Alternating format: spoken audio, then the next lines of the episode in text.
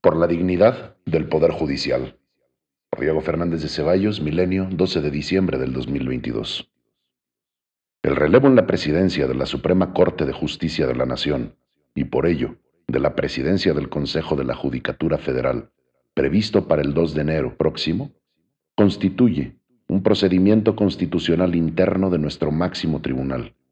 Le corresponde tramitarlo y decidirlo libremente a sus once ministros, a nadie más.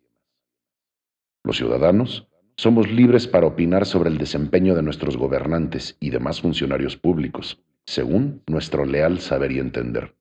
En lo personal, considero a los cinco ministros involucrados como aspirantes en el referido trámite sucesorio, dos mujeres y tres hombres, con capacidad y merecimientos para ocupar la presidencia.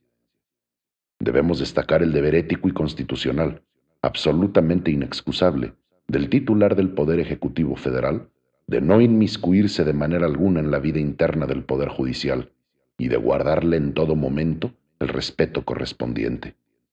Solo así se puede lograr la auténtica división de poderes, base sobre la cual descansa la estructura jurídico-política de México.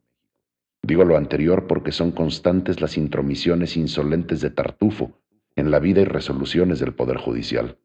Son innumerables sus ataques arteros, cargados de vituperios, en contra de jueces, magistrados y ministros, y del Poder Judicial en su conjunto. Imaginemos por un momento qué sería de la vida nacional si los insultos y agresiones fueran en sentido contrario. Esto es, si la Suprema Corte, el Consejo de la Judicatura y los demás juzgadores bañaran de cieno al Ejecutivo Federal. Si fuera así, los ciudadanos tendríamos la obligación de hacer una fuerte defensa del presidente, aunque se trate de un maléfico engreído y sedicioso, moralmente mutilado.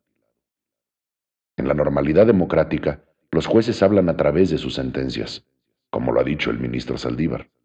Pero si un pillo inepto y enloquecido se afana y ufana desde Palacio Nacional en tratar de someter a su gangrenada voluntad a los demás poderes, los juzgadores deben responderle de viva voz, con respeto pero con la fuerza y dignidad de un poder independiente que tiene a su cargo impartir justicia y hacer prevalecer el Estado de Derecho.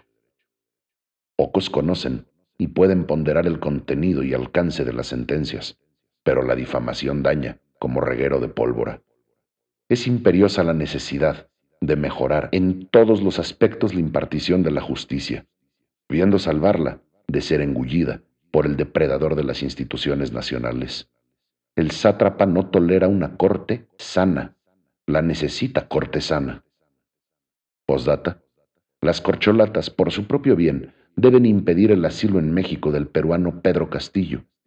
Tartufo, como duende, es capaz de lanzar, en el último momento, a su nuevo hermano Pedrito como candidato presidencial en el 2024.